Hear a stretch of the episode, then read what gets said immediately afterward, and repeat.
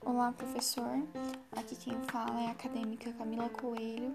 Conforme solicitado pelo senhor, aqui é uma pequena explanação referente à disciplina de História da Arquitetura 2. Eu irei falar sobre a arquitetura bizantina e também sobre a arquitetura gótica, sendo uma obra de cada uma delas.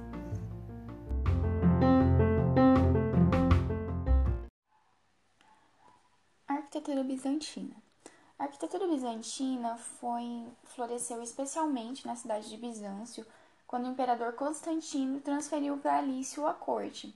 A partir de então, é, o Bizâncio, a cidade de Bizâncio, passou a ser chamada de Constantinopla, em homenagem ao imperador Constantino.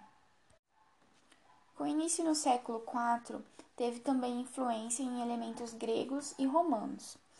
Uh, nessa arquitetura destaca-se principalmente a cúpula e também a cruz grega. E vamos ver isso especialmente na Basílica de Santa Sofia. Nesse movimento, temos como as principais características principalmente a desmaterialização, em que eles tinham como objetivos é, representar a edificação como algo subjetivo e também proporcionando a leveza. Nesse tipo de arquitetura, é comum também possuir um pé direito muito alto. Também tinham regras, principalmente voltadas para as cores simbólicas, em que cada uma tinha seu significado. Eles tinham foco principalmente na arquitetura no interior e na representação do Cristo feliz ou seja, não retratavam tanto a parte da morte e outros momentos que vemos como tristeza. Como arte, era comum principalmente possuir mosaicos. Eles eram atemporais e também no formato 2D. É, esses mosaicos exigiam principalmente respeito e buscavam a fixação do olhar para quem olhava para eles. Agora, falando especialmente sobre a Basílica de Santa Sofia. Santa Sofia passou por três fases de estrutura, construção e reconstrução. Foi destruída duas vezes por terremotos e também por incêndios causados naquela época. Entre os anos de 1204 e 1200 e 61, Santa Sofia foi considerada um templo católico romano. A partir de então, em 1453, foi conquistada pelos islâmicos, tornando assim uma mesquita muçulmana. Porém, atualmente é apenas um templo de contemplação, sendo um museu. Ao decorrer dessas mudanças, houveram várias modificações, porém, mesmo assim, ela é o exemplo máximo da arquitetura bizantina. Teve como inspiração o Panteão de Roma, devido à cúpula e à grande estrutura. Então, assim, ela se tornou uma conquista arquitetônica mundial do período. Sua cúpula possui cerca de 30 metros de diâmetro e 54 de altura. Quanto ao interior, possui cores policromáticas e a, principal representação dos mosaicos era voltada para a Virgem Maria e para o Menino Jesus. Também possuía espécies de arabescos é, representando então o Alá. Falando agora sobre a composição, essa edificação era composta pelo batistério, também por naves laterais, a abside, é, novamente a grande cúpula e também por minaretes, que eram feitos de tijolos, tijolos e também três de arenitos e calcários. Para finalizar e falar um pouco sobre a estética, as paredes eram revestidas principalmente em mármores, sendo eles de cores diferentes. Já as colunatas, elas tinham alguns detalhes é, principalmente localizados na parte superior, de ouro e azulejos coloridos. O interior era muito magnífico e principalmente luxuoso.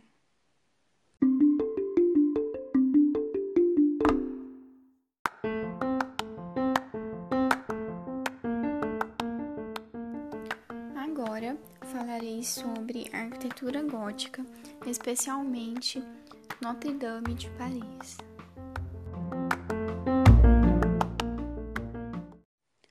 A arquitetura gótica teve início no século XII e XIII, na Alta Idade Média, sendo a segunda fase da arquitetura medieval. A França foi a principal protagonista e base desse, desse movimento. As catedrais teve bastante influência nesse movimento, porque em sua grande maioria foram representados os elementos nelas é, um fator muito importante foi a localização, que eles frisavam mais as áreas urbanas, tendo também menor expressão em palácios e construções militares.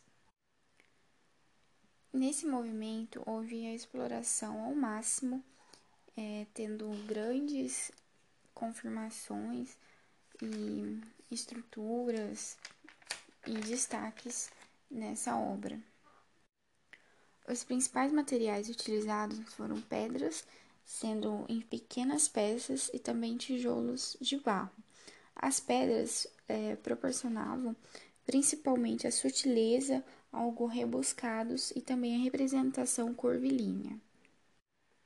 Quanto ao sistema construtivo, a arquitetura era algo imponente, ou seja, ela tinha que representar grande bagagem e também estar em grande estilo. Era comum nesse tipo de no movimento as abóbadas serem sustentadas por arcos ogivais, diferentemente em outros movimentos que os arcos eram de, de curvas perfeitas. Já o teto, ele era apoiado em pilares, e esses pilares poderiam ser isolados ou geminados. O principal foco desse tipo de arquitetura e do movimento era proporcionar a entrada da luz e também a vertica verticalidade da edificação. Por conta disso, eles pensavam em construir grandes templos, é, principalmente audaciosos, com o objetivo de unir o mundo terreno e o mundo divino, porque eles acreditavam que quanto mais alta a edificação, mais próximo de Deus eles estariam. Diferentemente da arquitetura bizantina, a planta da arquitetura gótica da Notre Dame era latina, né, por conta do transepto não estar ali centrado e sim mais próximo à parte superior da edificação.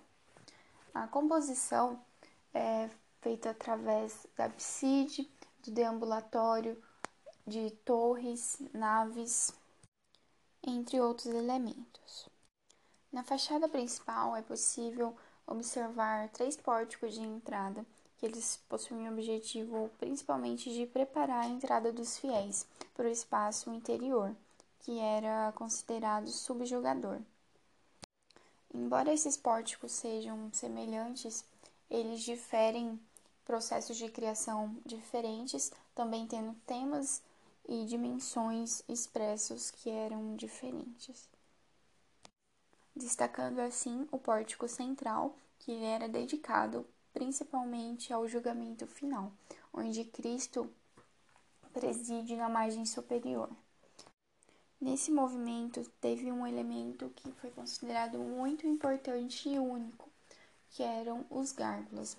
Representavam que geralmente eram representados por figuras meio estranhas assim, e para representar o mal, que o mal nunca dorme, né? Que o, e os fiéis sempre têm que estar vigiando. Então era essa a representação, que eram figuras monstruosas e também fantásticas. No interior da edificação destacavam principalmente as rosáceas e também vitrais que adentravam luzes coloridas, é, proporcionando uma iluminação melhor. Também o mármore utilizado, os ornamentos e esculturas de madeira policromada que contavam diferentes ciclos da vida de Jesus. Particularmente, para mim, é um dos estilos arquitetônicos mais interessantes por conta de toda a ornamentação, composição, sendo torres, sinos, campanários, né? É, inclusive de muita importância para a revolução tanto da arquitetura quanto da engenharia.